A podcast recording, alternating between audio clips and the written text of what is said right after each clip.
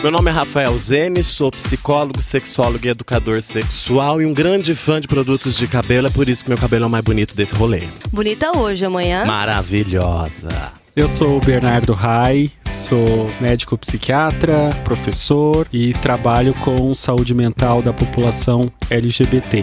E É bonita. ah, eu achei com desdém esse seu é bonita. É muito Achei também, achei- bonita. Achei, bem, fra- Obrigado. bem fraquinho. Eu só acho que em alguns momentos a senhora exagera na maquiagem. Eu sou a Marina Zanetti, sou psiquiatra e sexóloga e sou a fada da parafilia. Gente, o que, que é fada da É Safadinha! a safada da parafilia. Eu sou Ana Luísa, eu sou psicóloga, mestra em sexualidade feminina e sou a pessoa mais séria aqui do grupo, então por favor não façam piadinhas. Até parece. Seriamente comprometida. É. Eu sou Tereza Imbruçu, sou médica ginecologista e obstetra e É uma santa. é só o nome. Ah, mas a voz, o tom de voz é quase angelical. Um anjo, gente. Eu tô sentada ao lado de um anjo. E ela não Sim. fala palavrão, gente. Uma safada, um anjo. É uma deusa, uma louca, uma, feiticeira. Tem homossexualismo, tem feitiçaria, tem tem prostituição. prostituição, tem de um tudo aqui. No ar, o podcast do Coletivo C. Bom dia, boa tarde, boa noite. Bom dia pra você, coletiver, que tá nos ouvindo. Adorei, coletiver. Seja bem-vindo a um novo episódio do nosso podcast Coletivo Ser. E simbora lá, Bernardo, fala aí. Pessoal, seja muito bem-vindo. E antes, bem-vinda, bem-vindix, bem-vinde. Ah, como vocês se identificaram, até porque você ouviu o episódio anterior e sabe que isso é muito mais complexo do que todo mundo pensava. Que E bem-vindo muito- e bem-vinda. e muito mais simples também do que muita gente pensava, né? Antes de começarmos, eu gostaria de lembrar onde vocês podem encontrar a gente, então na Apple Podcast, no Spotify, Deezer, Spreaker, Castbox e Google Podcast. Em breve, Google De novo, eles não. libera não a liberaram pra gente, gente? por favor. Ainda não liberaram, gente. Libera pra gente, Google. Depois vai, Vai. querer liberar, a gente não vai querer. É verdade. Mentira, Google, mentira. Sabe? É Brinks. É, é tipo aquele contatinho difícil que não libera, sabe? Sei. Que aí você não libera pra gente. Quem Aí você, se- aí você seduz e tal, Então- manda, um- manda um nude. Vamos tentar aqui. E lembrando que no iTunes, então lá na Apple Podcast, como somos cinco, né? Dê uma estrelinha para cada um de nós. Uma estrelinha para cada um, cinco estrelinhas. E ah, não esqueça também de deixar comentários, porque a nossa secretária, Ana Fanganiello, ela lê todos os comentários. Um por um e com muito amor e carinho. Exato. E dedicação. Não, gente, eu sou psicóloga aqui também, né? Além da secretária. é... O que, que era pra eu falar mesmo? Oi, só, Só por oi. favor. Só oi. Oi, tudo bem, gente? E aí, beleza? Coletivers. Coletivers. Adorei essa do Coletivers. Olá, Coletivers. É, Falando, eu sou a gente. Marina, sou psiquiatra e bora lá. Tereza. Ei! Nosso anjo. Oi, presente! Tereza tá aí. E aí, Rafa, do que falaremos hoje? Bom, gente. O episódio de hoje foi baseado em uma pergunta que De um recebemos. coletiver. De um coletiver. Ou uma Veio- coletiver. Ou uma coletiver. Ou Não foi uma coletiver, que eu conheço essa pessoa. Hum.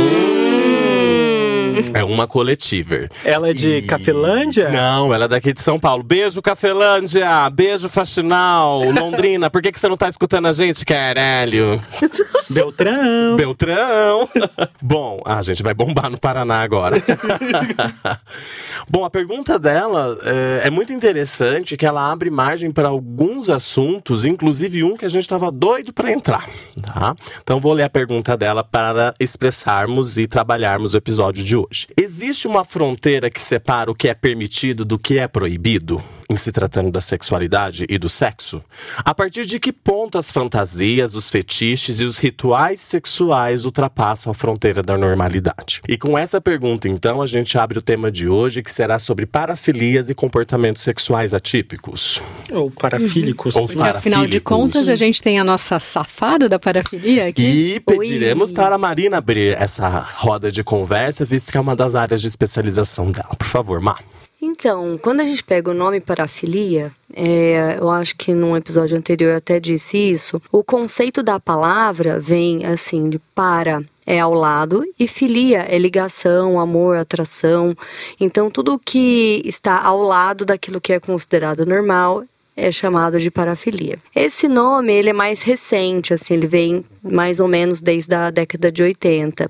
Antes disso, ele já teve o nome de perversão sexual durante a Idade Média, até mais ou menos 1950, e depois foi para desvios sexuais. A perversão sexual ela veio desde a Idade Média. Desde a até Inquisição. 1950, mais ou menos. Isso. Então foram alguns séculos de perversões E é aí, né? interessante Por isso que colocar até que antes hoje, de né? Freud, né? Antes do Freud propor o, Sim. termo perversão, não, ele bebeu desse termo. Ele pegou bebeu desse termo. Legal. Má. Sim. E até hoje a gente escuta, né? Ah, é o pervertido.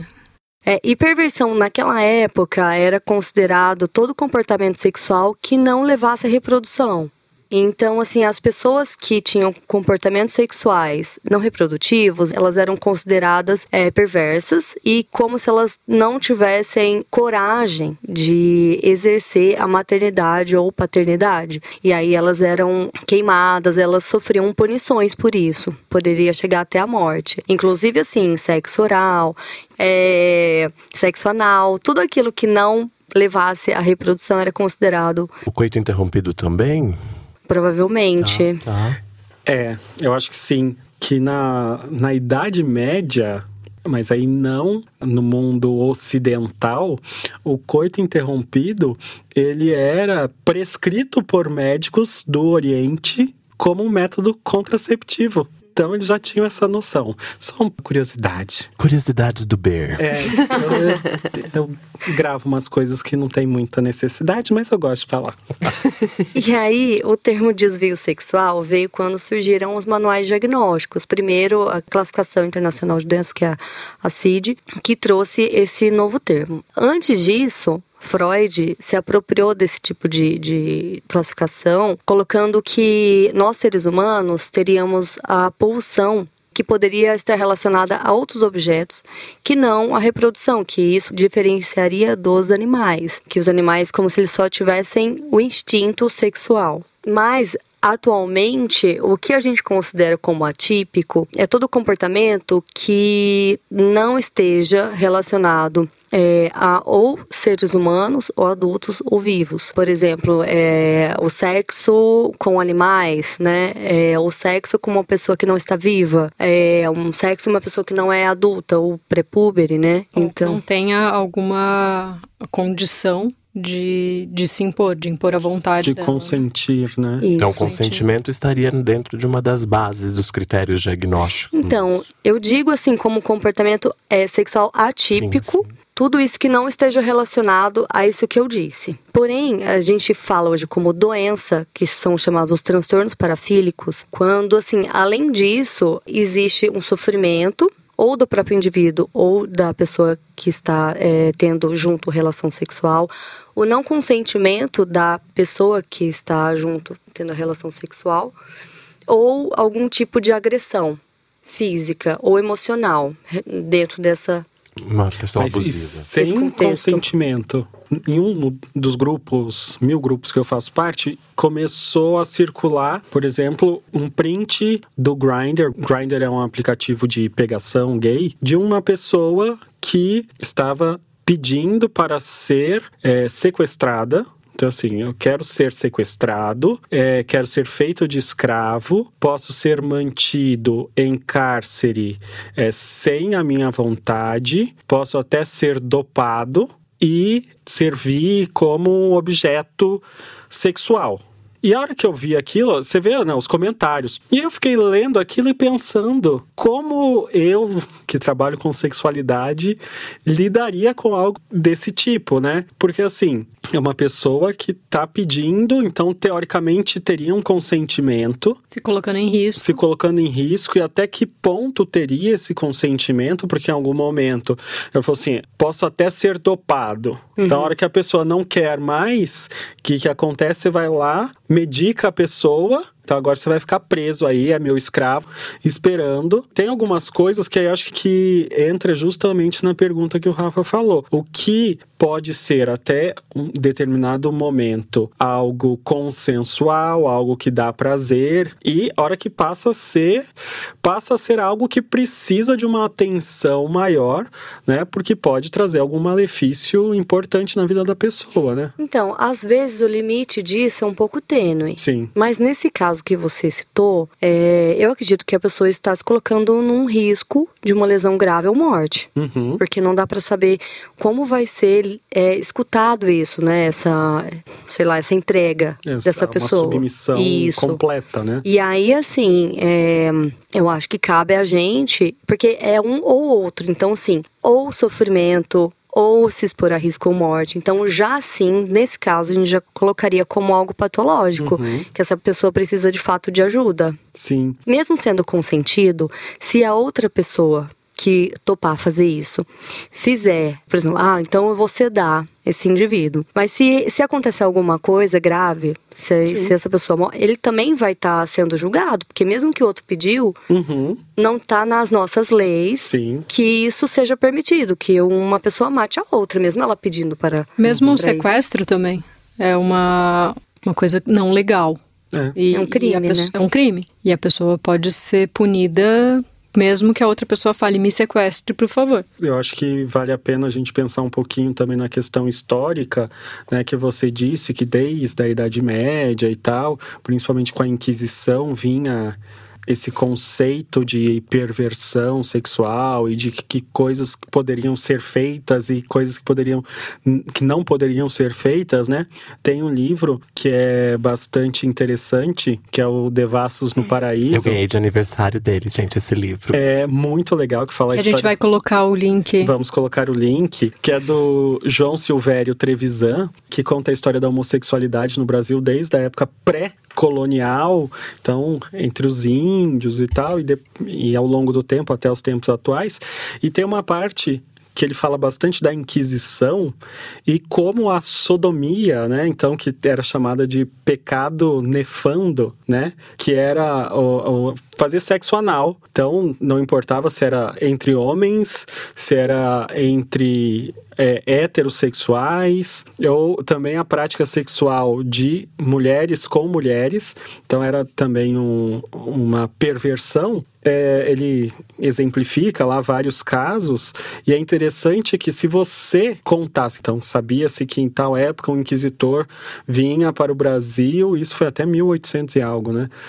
Se você fosse lá e denunciasse, falasse assim, ah, eu transei com fulano. Você tinha, era uma delação premiada, entendeu? Então, você, desde a Inquisição, já tinha delação premiada. Então, você tinha sua um beijo pena... Curitiba. É um beijo. você já tinha... É, porque a gente mandou beijo para vários locais, É, eu sou né? paranaense, é É. meu lugar de fala. É, Então... e aí você é, tinha sua pena atenuada.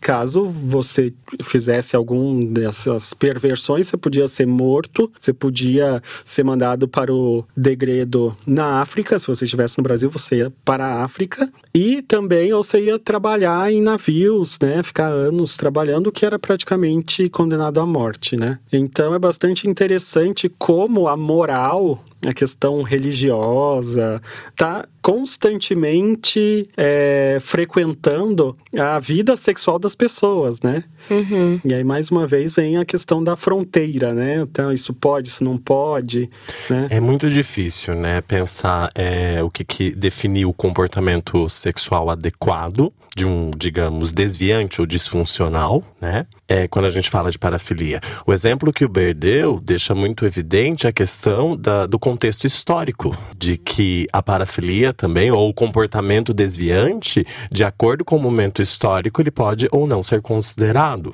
tanto pela moral quanto pela ciência. A É, homossexualidade já ver- esteve num rol de perversão. Já, até mais ou menos 1980. E se a gente for ver nos Que últimos... é ali, né? 1980 é ali. Muito próximo. Pra nós que Se somos a gente for ver, Jo- Nós que somos jovens. jovens. há mais ou menos é, 40 anos, né, nos últimos 40 anos, a gente teve algumas mudanças nessas classificações que foram, aos poucos, se tornando menos estigmatizantes. Então, é, a tendência com os próximos manuais, e pelo que a ciência também considera como patológico, é que a gente considere é, um transtorno mental aquilo que esteja relacionado principalmente a crimes sexuais que são, é, principalmente, a gente pode depois falar um pouco sobre cada um, que é o voyeurismo, é, o froteurismo, a pedofilia e comportamentos que infringem a vontade do outro, né? Que, é- que são os comportamentos não consensuais. É, muito do que a gente vê como comportamento considerado atípico na verdade, não, de fato, não é algo patológico, né? É só algo que é diferente e que é estranho para quem não tá no meio ou para quem foi educado e é praticamente todas as pessoas dentro de um contexto é, religioso.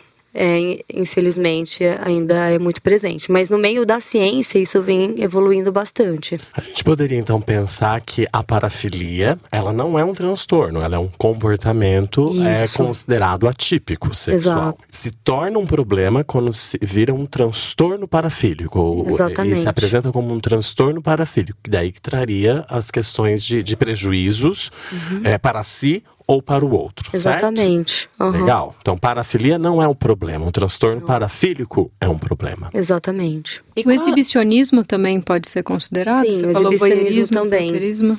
É, foi esse. Eu não, eu não citei, mas esse é o, o próximo. Atentado público ao Que vai. É, Que também é do- considerado Qual é, qual é esse limite entre fantasia sexual, até onde a gente pode ir na fantasia sexual, ou até onde isso é, passa a ser uma parafilia? Qual é essa, esse limite? Então, assim? se a sua fantasia estiver relacionada a algo que esteja relacionado a crime, mesmo que ela seja uma fantasia, existe o risco de um dia você acabar colocando ela em prática. Então, Mas se, por exemplo, a fantasia for transar com na varanda, com a janela aberta, os vizinhos olhando, isso Não, Seria- porque exibicionismo, que seria né, o que você está falando, exibicionismo, na verdade, é um comportamento é, criminoso em que a- o indivíduo ele mostra seus genitais para outras pessoas que não estão preparadas para aquilo, não estão esperando aquilo. Ou não estão E elas procurando se- aquilo, né? Não estão, e elas se excitam com é, o susto que essas pessoas têm. E elas não têm, assim, prazer em chamar essas pessoas para, por exemplo, ter uma relação sexual. Então é muito diferente você querer, assim, é, ter uma relação sexual e, e ser visto por outros. E outra coisa é você querer assustar uma pessoa. E ter prazer justamente nisso, entendeu? Então o orgasmo ele vem com o susto do outro. Seria Parece- legal a gente falar do, fro, do froteurismo, porque isso acontece muito. É, só, só um. Antes da gente explicar, que eu acho que aí dá pra gente falar todos os que você disse aí. Então, só pra anotar aqui pra gente não se perder, né? Voyeurismo, froteirismo, pedofilia e exibicionismo. Tá. E Os práticas não consensuais. Não consensuais, é. né? Coercitivas, né, que a gente chama. É. E a gente vai entrar em cada um deles. Eu acho que é algo que é interessante a gente discutir, porque, ah, como eu disse, eu, eu acabo trabalhando com dependência química, não química e tal. E algumas coisas da parafilia, eu acho que tem coisas assim meio em comum com as dependências. Até tem gente que chamaria parafilia de uma dependência de comportamento, né? Sim, que eu acho que é a diminuição do repertório, né? Que eu acho que isso é importante também. sim. A gente discutir. Então, pessoas que gostam de transar e serem vistas e fazem isso aqui em São Paulo e fora de São Paulo já tem várias festas que rola um sexo dentro da festa e que a pessoa tem esse comportamento exibicionista, mas tá ali, né? Transa ali entre outras pessoas, é visto isso e aquilo é mais uma forma de prazer e não é restrito, né, a aquilo. Então a pessoa só consegue ter orgasmo se ela se exibe, né? Aquilo é mais um aspecto ou Fetiche. algo um fetiche ou algo que pode ser usado na vida sexual dela, acho que é, é bem diferente, né? Então ver o que é algo para apimentar, a- acho maravilhoso, porque eu sempre apimentar a relação, sempre eu, eu lembro da revista Cláudia, Marie Claire, né? Assim como apimentar a sua relação. E uma pimentinha, assim. É, Pimenta no dos outros, né, meu amor? mas se for consensual, querida. Refrescante, querida. Aí- Mas, B, é aí que entra o sofrimento, É. dentro do meu ponto de vista. Porque, assim, sendo um comportamento parafílico, e se ele ser é, exclusivo, tipo assim, é, é, precisa que aquilo ocorra para a pessoa chegar ao orgasmo. E causando sofrimento por conta disso, assim, é. Ah, eu gostaria de ter um repertório sexual maior, Tá. é, aí sim cabe. Né? Eu- Dentro, se isso causa um sofrimento. Então, além da diminuição do repertório, então da, da exclusividade, teria que ter um sofrimento associado. Com certeza. Trazendo um, trazendo um exemplo clínico, poderia, vamos citar um fetiche como exemplo. Vamos pensar uma pessoa que tem fetiches por pés e gosta do fetiche, transa e goza através desse fetiche, mas vai reduzir. O que, que a gente está falando de repertório sexual? De mais coisas para além do pé. Se ela resume o seu gozar apenas aquele pé e só consegue transar e, e atingir o orgasmo, somente desta forma se transforma num transtorno parafílico. A gente pode pensar também do prejuízo gerado para outra pessoa, que ela não está sendo considerada no prazer dela também, pode trazer um prejuízo relacional para ela. Eu fiz essas Sobre provocações, podolatria, né? É, eu fiz essas pro- provocações porque, assim, se a gente pegar o critério diagnóstico DSM-5, né? DSM é o Manual Diagnóstico de Transtornos Mentais da Associação Psiquiátrica Americana. E ele coloca como o sofrimento é algo, é um critério diagnóstico, tem que estar presente, né? O sofrimento individual ou da outra pessoa, não é isso? Então, é, é ou, né? Não precisa necessariamente ter sofrimento. Porque se for algo não consensual, mesmo não causando sofrimento para o indivíduo, já é considerado um transtorno parafílico. Então, mas aí é o sofrimento para o outro, né? Ou não. Por exemplo, assim, uma pessoa que não consente, por exemplo, um animal. Sim. Ele não vai poder dizer para você que ele tá sofrendo. Mas é não consensual, porque o, o animal não pode consentir. Ele também não pode te dizer que ele tá gostando. Isso. E a gente considera isso como um crime, porque Sim. não tem como, e aí já é considerado um transtorno. Mesmo Mas não teve alguém que transava com cabrita e que falou isso? Mas é comum na sociedade brasileira utilizar exemplos de zoofilia na brincadeira. Sim. Dentro de algumas piadinhas e principalmente de um humor mais antigo, se você perceber. Um humor mais tiozão. Um assim. humor mais tiozão. Sempre tem a cabrita, não sei o que lá das quantas, esse. esse... Então, Rafa, é assim, eu já recebi pacientes com esse tipo de demanda sobre podolatria. E eu. é, Ah, voltou o assunto. Voltou. É. Saímos Eu da cabrita, tendo- voltamos pro pé. Eu tendo a é, desestigmatizar para a própria pessoa sobre isso, porque assim, você mudar um padrão de excitação é algo quase impossível. Então, é, a partir do momento que esse indivíduo tá com uma pessoa que sabe disso e é consensual e tudo bem, e ele precisa do pé e o pé não vai prejudicar ninguém, então aceita e leva a vida, né? Tenta ampliar o repertório, tenta, mas não, não quer dizer que de fato essa pessoa vai conseguir. Porque assim, o sofrimento também tem que ser do indivíduo, não pode ser o sofrimento causado pela reprovação social. Uhum, Boa, Má. Boa Então, assim, ah, é, isso é estranho. Para algumas pessoas é estranho, mas isso existe, Estranho. né? Estranho não é ser Mas critério existe. diagnóstico pra nada, né? Mas existe, cada faz parte do estranha. ser humano. E se a gente for pensar, todo mundo tem um pouquinho de parafilia. Todo mundo tem, assim, uma pele que considera mais interessante. Um, um tipo de cabelo, um tipo de, de estereótipo, um tipo de... Toque. É, um tipo de cheiro. Então, todo mundo tem um pouquinho. Não é uma coisa totalmente é, esquisita, se a gente for pensar no, no ser humano, assim. Para quem convive com, por exemplo, num, num relacionamento, para quem convive com alguém que tenha esses fetiches ou essas parafilias, como que a gente pode lidar com isso também, né? Às vezes você ser parceiro, você ser parceira, você conviver com alguém que tem esse fetiche. Até que ponto aceitar, ou até que ponto é, reprovar, ou até que ponto questionar, ou, ou se submeter a esse sofrimento, entre aspas, ou não, né? A esse Eu acho que vínculo. Uma educação que, que de fato isso existe, assim, e as pessoas são únicas e que uh, o objeto de fantasia de um indivíduo, ele não necessariamente está ligado somente a afeto, né? Porque a gente tem uma, uma visão meio romantizada, assim, sobre a, a relação sexual. E, na verdade, todo mundo tem algumas fantasias que não necessariamente precisam estar sempre relacionadas ao outro como um todo. E que isso é individual e é algo que faz parte da natureza humana. Acho que cabe uma educação para que essa pessoa é, consiga aceitar isso de uma forma mais natural. É uma educação, na realidade, né? Uma educação em sexualidade. Isso. Porque tanto com o parceiro ou a parceira, com a própria pessoa, na questão de né, trabalhar os estigmas, estereótipos também envolvidos na questão. E trazendo um pouco da psicologia, Tereza, a individualidade daquele ser, o quanto de tabu e moral aquela pessoa tem. Porque daí é uma questão individual daquele parceiro. Muitas vezes numa terapia sexual vem o, o cliente, mas na realidade você percebe a necessidade do parceiro ou da parceira estar em terapia. Em acompanhamento. Que no fundo aquele cliente veio até você como uma manifestação do problema vivenciado ali na relação, mas que veio para ele, mas no fundo pode estar na outra pessoa. Quantos e quantos a gente Quantos e quantas? É, é, novamente voltamos como é difícil é, classificar um comportamento sexual como adequado e inadequado quando se tem a moral cruzando. Mas vamos voltar para os termos. É, faltou explicar o froterismo. Eu acho que ele é, ele é muito comum, pouco falado. Talvez as os ouvintes e as ouvintes, principalmente, vão se identificar muito. Explica lá, Má. Então, é, é o tipo de, de fantasia ou de, de prática relacionado a se esfregar em pessoas no transporte público, chegar, sem o consentimento delas, chegar ao orgasmo e termina nisso, assim, não, não existe de fato uma interação, assim, não é algo também é, consentido. É uma pessoa que faz isso sem pedir, sem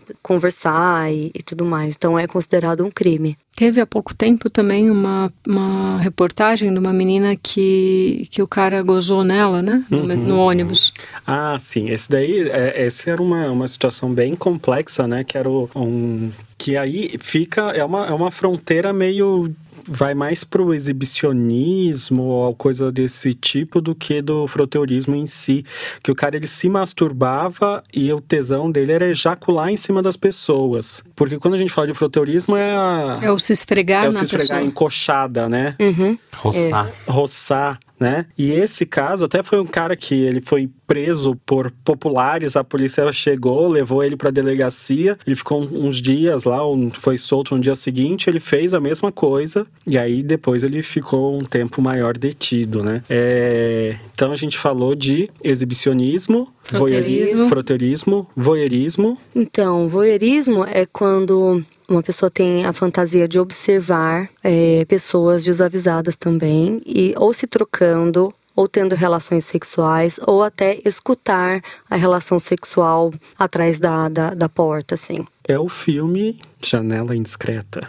É uma invasão da privacidade da é, pessoa. Não, mas oh, é... se pensar que é uma coisa super antiga. Então, o, no Janela Indiscreta, o cara era um voyeur, né? É, eu não lembro se aparecia essa questão sexual claramente. Eu acho que não, mas aí ele acabou sendo... É um filme do Hitchcock, né? Uhum. Que ele acabou vendo um assassinato e tal. E depois disso vieram vários filmes e várias uh, séries falando sobre, sobre isso, sobre esse comportamento né? E que, mais uma vez, estão pensando nessas festas em que rola sexo e nas casas de swing também, o comportamento tanto exibicionista quanto voyeurista está sempre presente, né? Uhum. Então, Só que assim, as pessoas que estão sendo ali, observadas sabem. Sabem. Então, é a, porque essa, é a, essa é a, né? diferença entre o comportamento e o transtorno. Né? às vezes essas que sabem são exibicionistas, estão Sim, bem felizes mas eu acho, é, que é a fantasia. É, é a fantasia né? de um ajudando o outro. Que eu acho que é, é, que é interessante a gente ir pontuando o que é algo, talvez um problema, algo é, que mereça talvez uma visão, um, um olhar clínico maior, né? De um comportamento que pode ser fazer parte do repertório sexual da pessoa, né? Eu tô com uma dúvida aqui. Ah. É... Eu me metendo no assunto da no mestrado da, da colega. Estou com uma dúvida, Marina, por favor, me ajude. É, a Teresa tinha dito sobre o fetiche de transar numa, numa varanda e ser visto e ser pego. Uhum. Qual é a diferença disso para uma pessoa exibicionista? Porque para mim não tem. Se você transa numa janela e, ou numa varanda, você pode ser visto tanto por um voyeur, e aí tudo bem, tá lá, né? Tá empatado. tá no 0 a 0 Tá no 0 a 0 ali, beleza, todo mundo tá um. feliz, pá. E o outro tá no 1 a 1. No 5 a 1 talvez. É, mas você também pode ser visto por uma criança que acabou de acordar e, e olhou pela janela, ou não- nem estava dormindo, sei lá. É, qual é a diferença disso? Então, do, do meu ponto de vista, eu acho que assim, ó, a diferença é que o exibicionista, ele é, faz questão de ver as pessoas se assustando. E é justamente o susto de quem está olhando que faz ele ficar excitado. E geralmente é um comportamento solitário.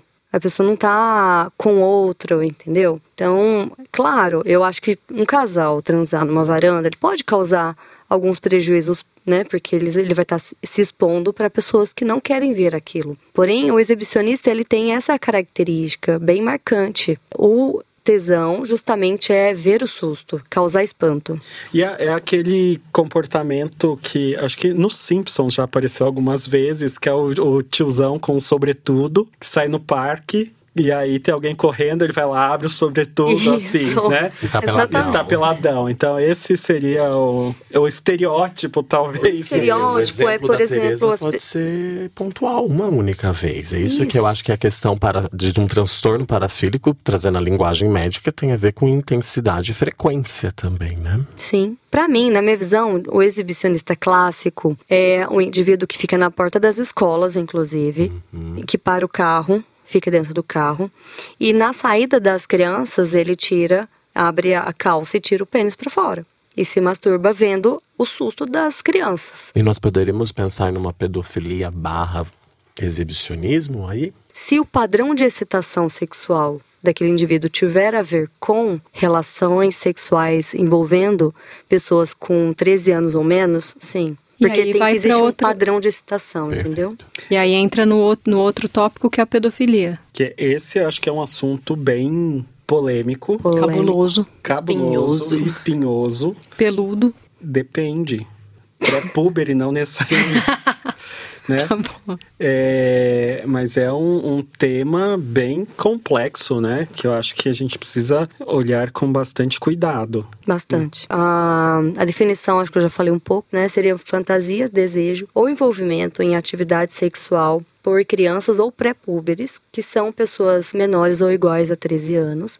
E o indivíduo deve ter no mínimo 16 anos e ser 5 anos mais velho do que a criança ou pré-púber. É, Nesse momento, nossos ouvintes e nossos Coletivers. coletivers estão pensando em quantas pessoas eles conhecem que namoram menininhas de 13 anos ou menininhos de 13 anos. Sim, então e isso é uma convenção social, né? Essa questão da idade. E tem vários contextos sociais que isso é considerado algo normal, né? É, que não é considerado pedofilia. Mas é, precisa existir ali um padrão de excitação com relação a essa faixa etária, disso para menos. Porque assim, se a gente for, for pensar numa, sei lá, num relacionamento que for durar muitos anos, que começou quando a pessoa era muito jovem, e se não houver esse tipo de padrão, né, de, de excitação, então é muito polêmico de fato, porque tem que ser analisado caso a caso.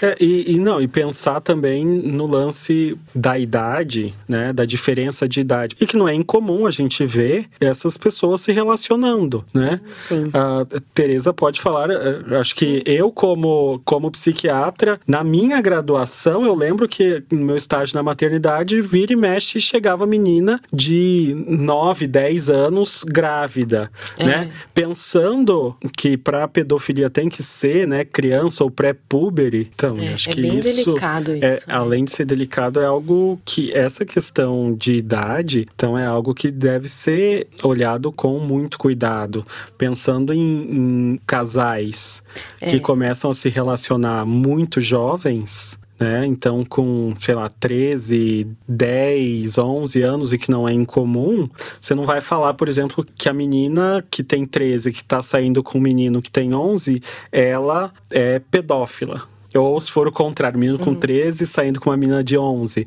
O Ele tem menino que ter é no mínimo pedófilo, Então 16, tem que né? ter mínimo 16, tem que ter tudo isso. É, é interessante porque eu lembro muito de um caso que eu fiz o parto numa maternidade pública lá em Salvador e era uma menina de 11 anos, é, quase 12, mas 12 anos incompleto. E ela tinha um namorado que ele tinha nessa faixa dos 16 anos. Os pais sabiam que eles namoravam e ela chegou grávida pra gente fazer o parto. Então veja como isso às vezes é, se a gente for no, no conceito de diferença de cinco anos, e ali você vê até a família apoiando esse namoro, né? E eles já namoravam quando ela tinha 10 anos, talvez ele 15, eles já tinham começado a namorar, né? Então, assim, É, e a, a- a questão, eu acho que é, assim, quando são pessoas muito jovens, talvez fique mais difícil de diagnosticar e de ver o problema. Você pega um menino de 16 que transa com alguém de 4, 5 anos, aí fica, aí é claro, né? Aí não tem, acho que não tem dúvida do que seria.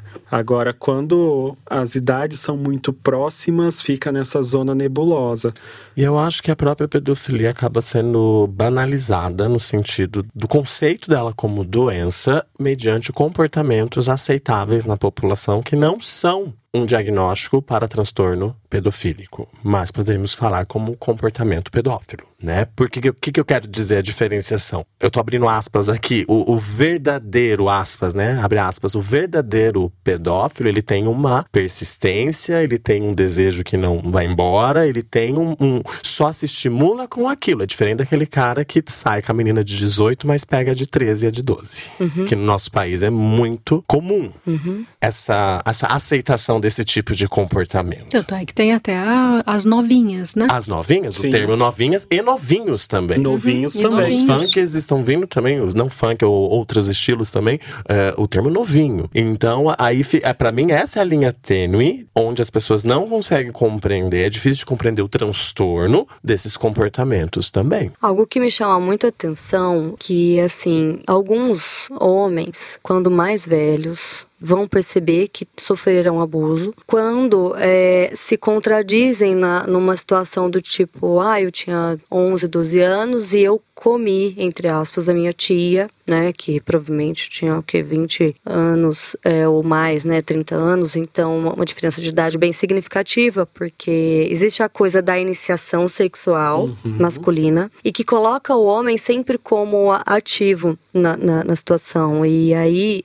algumas. E assim, a mulher também. Como pedófila, né? Como com transtorno pedofílico, também existe um tabu muito grande nisso. Então, Porque ela estaria fazendo um favor pra esse homem. isso, exatamente. E nem sempre. Porque uma. É uma... Porque o que a gente vê normalmente aí, pensando em mídia, em seriados, Criminal Minds, coisas assim nesse tipo, né? CSI e tal, é sempre o pedófilo, né? Sempre. É, até porque ah, eu acho que epidemiologicamente é, é bem maior e tal, mas não esquecer que existe a mulher que, que tem o transtorno também, né? Uhum. No, no estudo que eu fiz, que eu fiz um trabalho no meu mestrado, que eu fiz uma revisão de literatura sobre parafilias em mulheres. E a- o transtorno pedofílico mais frequente foi a pedofilia. Dentro do manual diagnóstico mais recente, É, sendo que antes era é, o masoquismo, mas o comportamento masoquista ele sofreu diversas mudanças nas classificações, O então comportamento masoquista sofreu.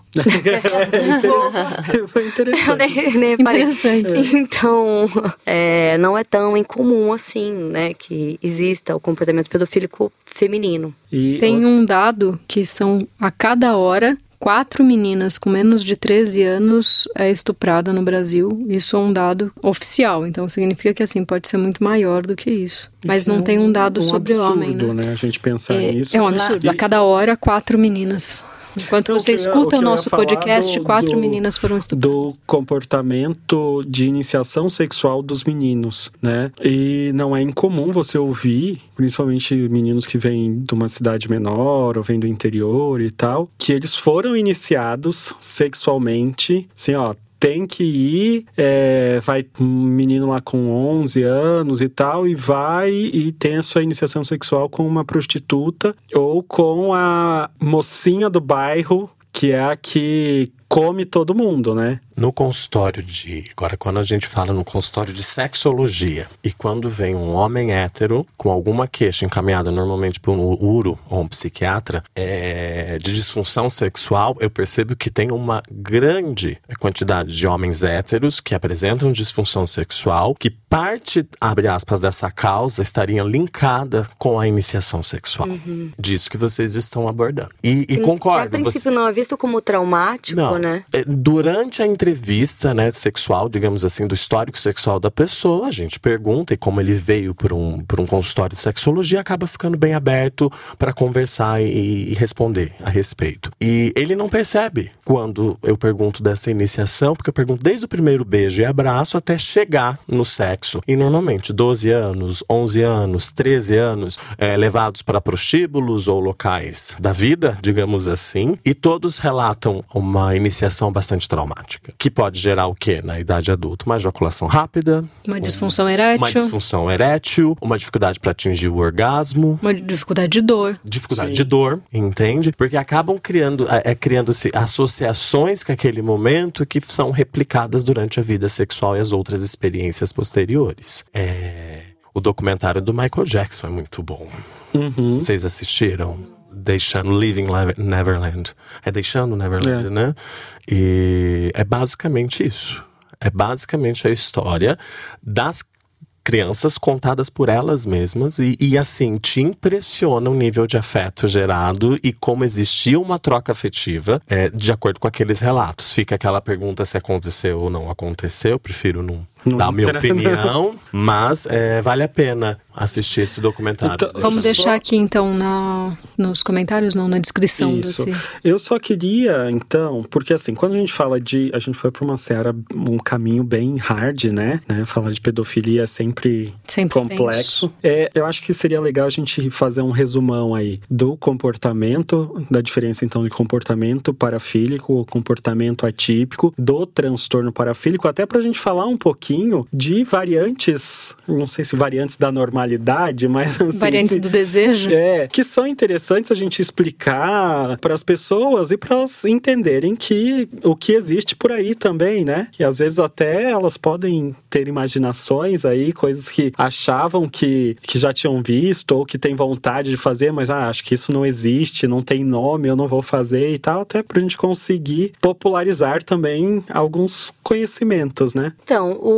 comportamento parafílico seria um comportamento sexual relacionado é, a objetos ou situações ditas incomuns e que não tenha correlação com relações com humanos, adultos e vivos. É, por outro lado, o transtorno é, parafílico, né, seria um comportamento sexual também ligado é, diferentemente a esses aspectos, né, tanto não é ser humano ou adulto vivo, mas que causa ou sofrimento para si próprio ou para o outro, um risco de lesão à morte ou lesão grave, ou não seja consensual. Perfeito. E agora eu acho que a gente pode então falar de, de algumas práticas que as pessoas têm que eu acho que são interessantes, assim, até da gente exemplificar, né? Então, por exemplo, ah, ficou famoso o Golden Shower. E que pensando. Talvez o, o problema dali foi o exibicionismo e não o Golden Shower em si, né?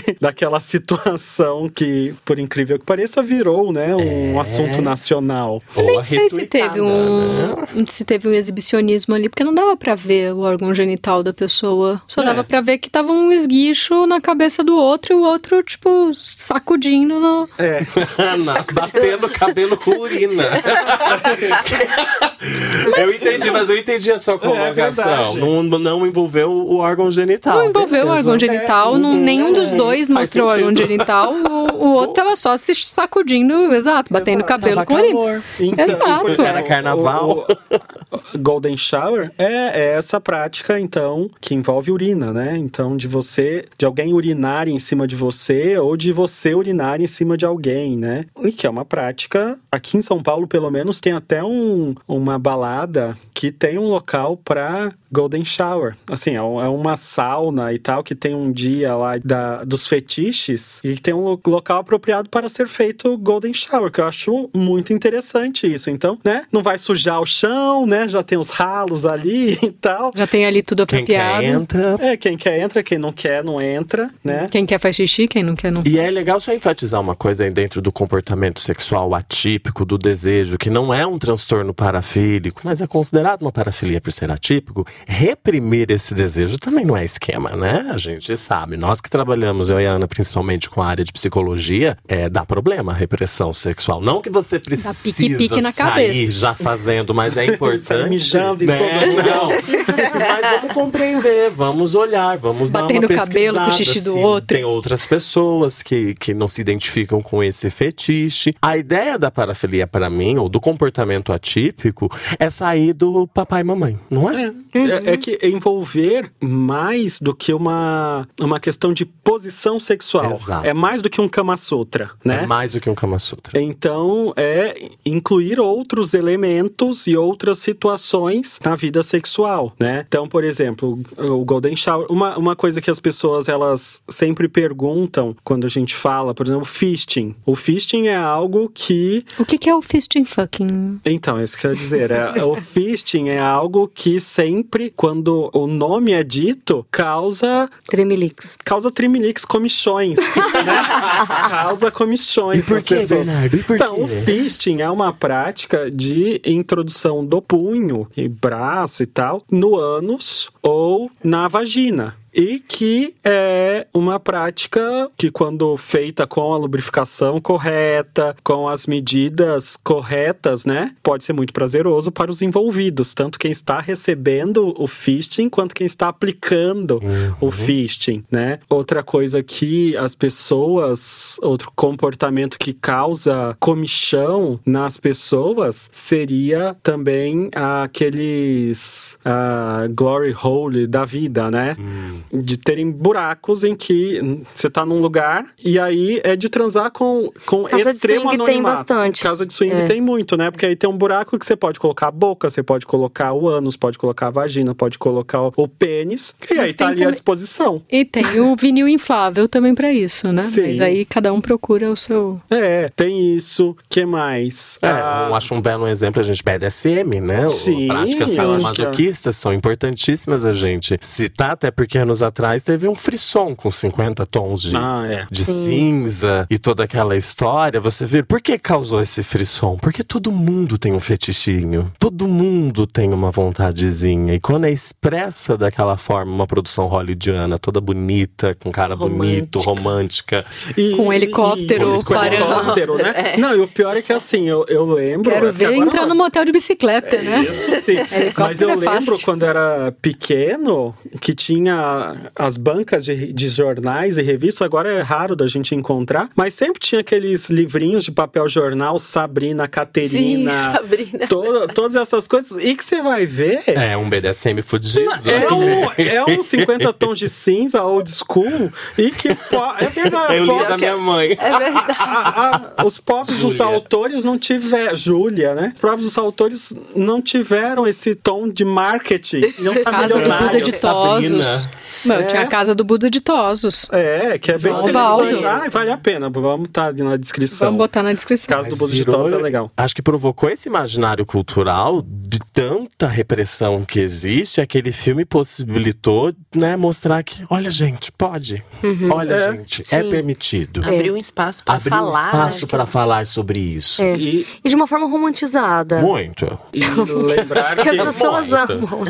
Só, só falo que é a sigla BDSM, que eu acho que é interessante as pessoas saberem. É, bondade, disciplina, dominação, submissão, sadismo e masoquismo. Isso. Então, que uma prática é, BDSM não é, então, vamos mais uma vez, pode ser algo atípico para a população em geral, mas não necessariamente é um problema de saúde, um transtorno, tá? Outra coisa, assim, é, só para. Posso fazer um parênteses? Pode, claro. Então, na minha pesquisa, eu vi que o masoquismo era muito comum né? E aí, pegando assim referências históricas, mostra que o masoquismo é, é muito comum, pode ter a ver com é, comportamentos de mulheres, por exemplo, durante a Idade Média, que assim, se elas tinham práticas sexuais e eram reprimidas por isso, elas eram obrigadas a se machucar, a, a fazer, tipo, rituais de, de, de dor e De tal, e sacrifício. E aí elas começaram a linkar o prazer sexual com os rituais de dor. E aí isso meio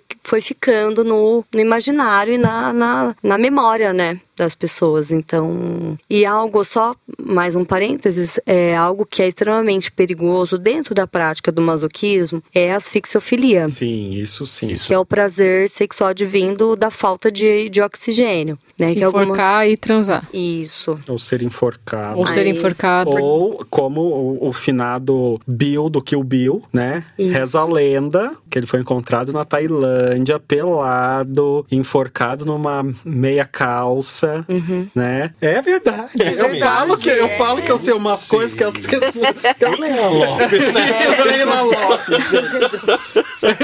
Gente, eu não sabia. É. Não sabia. E aí É. ficou aí a, a hipótese mais Entendi. é, é que ele tinha essa prática sexual, né? Quanto à prática de droga também, né? Que tem algumas pessoas que transformam num fetiche essa compulsão. Sim, é isso E a gente vai a mão, falar né? sobre, Vai ter um um tema. sobre o uso de E substâncias. daí o bondage no que a gente estava falando tem a ver, pode estar relacionado com asfixiofilia, porque algumas pessoas fazem é, algumas amarras no corpo Uhum. e provocam uma maneira de excitar tanto o órgão genital quanto se asfixiar ao mesmo tempo. Sim. E daí, nessa parafernália, às vezes a pessoa perde a mão e acaba morrendo. É, eu Ou vai tentar fazer sozinho, né? Também. também É, sozinho. Então, só pra. Tem, e tem algumas práticas que são interessantes de ouvir, assim, eu nunca vi, nunca participei, nunca atendi ninguém que faça, mas é, tem algumas coisas interessantes. Eu lembro no, no Mundial de, de Sexualidade que a gente foi, que tinha o, o, o Papa da parafilia falando que a moda era lamber maçaneta agora, né? Era a nova parafilia que ele tava, Que ele tava estudando. que ele tava Meu estudando. Deus. Que eu achei aquilo assim, nossa, eu nunca tinha pensado em. Lambeu uma maçaneta, pessoas né? Exótico. Exótico. Ah, Acho um pouco, um pouco sujo. Sim, mas aí envolve várias coisas, né? Outra coisa que às vezes a gente escuta falar CBT, né? Cock and Balls Torture. Então, tortura do pênis e do escroto, né? E dos testículos. As bolas. As bolas, né? É, que é amassar, amarrar, Pisar. bater, pisar. Então, isso. Tem Ah, o pet play. Pet play. Pet é play super- arrasa Pet muito. Play Muita tem gente. muito, tem até no, no Twitter tem um, um perfil de um rapaz que tem um, um canil. ele tem um canil e ele transa vestido de. Só que ele é, ele é o dono do Ah, canil, gente, ele é o, vamos é o explicar cão o que que é o pet play, então. Pet play não é que transa com animais. Não, são é. pessoas que se identificam e sentem muito estímulo e prazer estando é, Vestidos. interpretando e vestindo. Um personagem pet. Um Isso, personagem de cachorrinho, um gatinho. Mas se nós coisa formos ver, é uma variante até da, do masoquismo, né? É, mas uma é posição um de humilhação, É uma um posição de poder, sim, né? É, é. seria uma... Tá relacionado ao BDSM. Sim. O que não é uma parafilia De transtorno. de transtorno. Não, é Não. um comportamento. É um comportamento, a mesma Comportamento. coisa no clipe da Madonna, não lembro qual é o clipe, que é ela, os, os caras vestidos de pônei, né? Que também tem isso. Do E né? aí muitas vezes tem relação com fetiche por é, materiais. Sim, Tipo, couro, roupa de, né? é, roupa de couro, roupa de borracha, essas coisas. Uniforme. Tem isso. Isso. uniformes. é, que mais que temos? Tem um, aqui em São Paulo tem uma região que da prática de dogging, que é Tem. é, aliás, fica quem quiser ir, fica na região do Paraíso. Vocês podem dar um Sério, eu Google moro aí. lá. Tem, Tem, tem uma outra também ali Que na. dog? que é dog? Dogging. Dogging é uma prática interessante. Eu descobri há pouco tempo também, lendo alguns artigos, que o dogging é o seguinte: ah, normalmente, primeiro, quem toma conta do dogging é a mulher, então ela que dá o limite. E que ela tá no carro dela, vai com lingerie e tal. E aí ela chega num lugar onde tem vários homens parados. Ela abre o vidro e aí transa com os caras, mas ela dentro, Dentro do do carro. Carro. é. Né? E ela escolhe e tal, e ela dá o, dá o limite ali. No alto da Lapa também tem um. Tem Mas um- é dogging, é porque o dog seria. Eu acho que é por causa da posição que se Eu fica. acho que é por causa da posição que fica dentro do carro. carro. Né? Porque o grande barato do É dogging é você. pra fora. É, é você mostrar dentro do seu carro que você tá transando. E é normalmente tem, tem mais a ver, eu acho, com voyeurismo Sim, então tem e isso. exibicionismo. Uhum. Que mais de práticas assim que as pessoas podem achar estranhas, mas que são práticas ok? Vocês são sabidos? Crossdresser. Vocês são é- sabidos. É que são questões que surgem, Tereza, em consultório muito, né? que Sim, são, quando a claro. gente debate muito a- a- essa individualidade e prazer das pessoas, você acaba tendo, aumentando o teu repertório de falar, olha, gente, como é possível acessar os prazeres? É, e, e- e outra coisa, não só do, do crossdresser, mas desse fetichismo por roupas e tal, que é interessante, é o uso de lingerie. Então, homens que usam lingeries femininas, né? E que isso faz parte do, do imaginário ali, e é bem ok. E não só homossexuais, bissexuais, mas homens heterossexuais Muitos. é que curtem usar calcinha e transar com mulher, né? Então, essas coisas eu acho que, que são interessantes e talvez o para mim o que fica desse episódio é que é possível ter uma vida sexual saudável sem seguir normas e padrões estipulados pelos outros, né? Então você pode ter um comportamento a princípio visto como atípico ou desviante ou algo pecaminoso por outras pessoas, mas que se não é um transtorno parafílico, né? Você pode ter a sua vida sexual bem legal e satisfatória para todos os envolvidos. Então, por exemplo, uma discussão, o sexo grupal seria uma, um comportamento parafílico? Noronha-se. Noronhe-se, né? Pipe-se. E agora tá... Então, na verdade. Agora é Caraíve-se, né, Tereza? Caraíve-se, né, Tereza?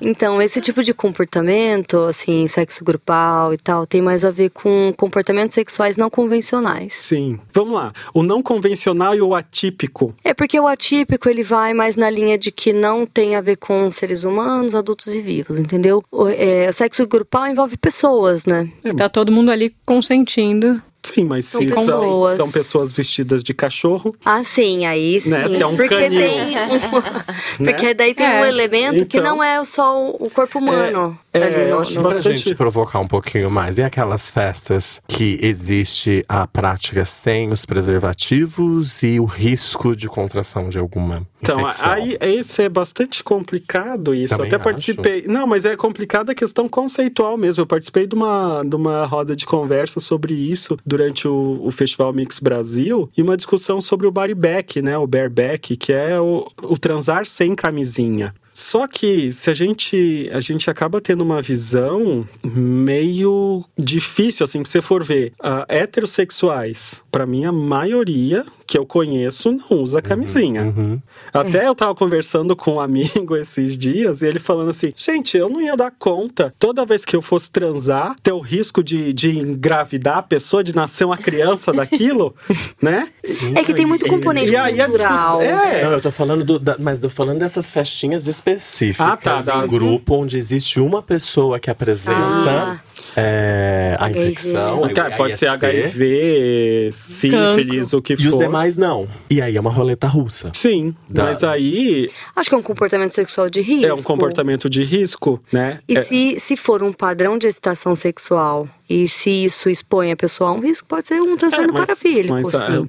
nessa mesma roda de conversa aí que, que eu participei, um- uma das pessoas falou e eu achei bastante interessante. Se o tesão da pessoa é ter uma infecção, dois minutos a gente resolve isso. Porque é isso, se a pessoa, se o tesão dela é ah, Eu acho que o tesão é, o, é pelo o risco. risco. Pela adrenalina. É, a pela adrenalina do adrenalina do é, risco ali, né? E aí tem uma discussão que a gente pode ficar horas aqui, que é. sobre o uso ou não de preservativo, o uso ou não de PrEP. O PrEP é a profilaxia pré-exposição, né, para HIV. É uma medicação que você toma diariamente ou até agora de depósito, as injeções, que previne a infecção pelo HIV, né? Então tem várias coisas envolvidas, né? É, é, gente, é mais um daqueles episódios que a gente amplia e vê o quanto o repertório sexual, a, a, performance sexual, ela, ela pode variar e muito. Mais uma vez, a moral e o tabu cruzando essa temática. E a importância, quem sabe, da saúde. Tentando minimamente separar um pouquinho, né, do normal desse patológico, eu diria. Eu acho que é interessante a gente pedir de novo para mandarem perguntas. E... Sim, com Sim, certeza, então gente. Vamos gente. Lá, Olha gente, como foi que, útil. É, então vamos. Eu queria só deixar uma indicação. Tem um filme muito legal que chama Kiki Love to Love. Ah, é ótimo mesmo. E ele desmistifica bastante assim o comportamento parafílico e mostra que ele pode ser adaptável dentro dos relacionamentos. E é uma, uma comédia, então é super gostoso de assistir. É um filme espanhol e eu super recomendo. Eu acho que, que vale também assim para quem, quem se identificou com alguma alguma dessas práticas que a gente falou assim, é não se sentir inibido de às vezes conversar sobre, de ler sobre, de comentar com algum profissional de saúde, com um psicólogo, com um psiquiatra, com um médico que estiver atendendo. Se tiver interesse de pedir alguma informação de como se proteger, de como fazer algo mais seguro, né? Eu acho que vale a pena falar, é. né? Porque até eu acho que uma das mensagens que a gente tem buscado trazer todos os episódios é o quanto nós tivemos uma educação sexual ruim. E dentro dos fetiches e dos comportamentos atípicos também sofreu grande consequência. Eu digo isso pelo próprio consultório, que às vezes a pessoa tem um fetichezinho lá, sabe? Uhum, Relativamente, sofre. abre muitas aspas, simples perante alguns que a gente citou e mais é, que são mais complexos, né? Mas que gera grande sofrimento porque não aprendeu, que aprendeu que aquilo era errado. É, pediu um, um tapinha. Um, um tapinha, um pediu um tapinha. Entende? Então, é, eu acho legal da gente estar tá trazendo essa. Acho que o nosso coletiver, né, já deve estar tá entendendo que vamos desconstruir. É, a gente vamos. criou esse termo, produção, coletivers. Entendeu? então, que os nossos coletivers é, compreendam cada vez mais os nossos ouvintes de que não se iniba, converse, diálogo é a ferramenta essencial para lidar com esse tipo de situação. Algo mais? Podemos fechar os trabalhos? Podemos por hoje. Então vamos lá, onde a gente encontra o Coletivo Ser, Ana? Arroba Coletivo Ser no Instagram. E qual é o nosso site? Site, site. Sexualidade. Site. Qual é o nosso site? site? Sexualidade e saúde.com.br. Exatamente. E onde a gente te encontra, Ana? Arroba Ana Fanganiello Psi. E você, Marina? Arroba DRA Marina Zanetti. Tereza? Arroba Tereza Embiruçu, sem cedilha. Então fica como? Tereza Embirucu, todos os episódios. Até você parar de rir. Até você parar de ficar vermelha falando em Embirucu. Vai ser comportamental aqui. Rafa. O que é? Oi, tô, tô Oi, boa, tudo bem? É, oi, vem, vem sempre aqui. Onde a gente te encontra? Além do Trianon Mas, ah, é. arroba, arroba Insta RZ, por favor. E você, Bernardo? Oh, ai, pensei que ninguém ia perguntar. o meu Instagram é dr.bernardohai. Uhum. R-A-H-E. E onde encontra a gente no Apple Podcast, Spotify, Deezer, Spreaker, Castbox e Google! Google! Ajuda a gente, Libera colabora. pra gente, Google. Nunca te pedi nada. Ah, eu já, ó, Google, eu já te perguntei várias coisas, tá? Eu vou perguntar quando que você vai liberar pra gente. Eu acho só uma coisa que eu quero colocar que é muito engraçado ver o, o Instagram de vocês, porque toda vez que vem DR, mas vem na minha cabeça discussão de relação. Também penso isso. eu acho engraçado. Mas o meu DRA. Eu preciso, eu preciso mudar falar nisso, porque eu tô dando o meu Instagram pessoal. É discussão de relacionamento é. atualizada. E só mais uma vez, só antes de finalizar, finalizar, finalizar. Você que é aí da Apple, não esqueça de dar cinco estrelinhas é, pra gente. gente uma pra cada, cada um. Você tem iPhone, caralho. Dá é, cinco aí pra gente. E deixe os comentários. ah, e faça perguntas pra gente responder. Por favor. Por favor, isso é mais legal. Beijo, tchau. Beijo. Beijo.